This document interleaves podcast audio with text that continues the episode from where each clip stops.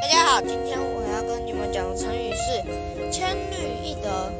春秋时期，晏婴在楚国担任了三朝宰相，他为人正直，生活简朴，在齐国很有威望。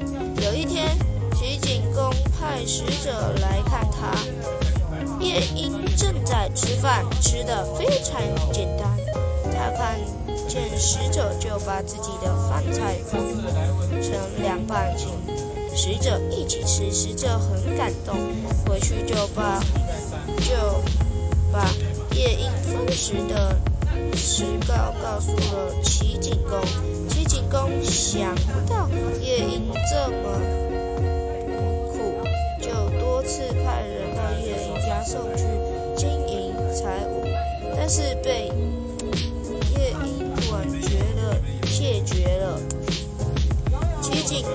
觉得十分奇怪，就问夜莺：“以前桓公赠奉赏贤相观众许多土地，观众都会接受，你为什么不会接受赏赐呢？”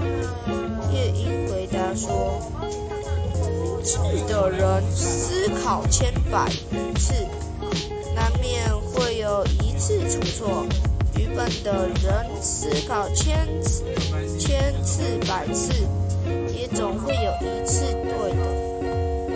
关注虽然是个明智的人，但他也许为这件事考虑不是错的。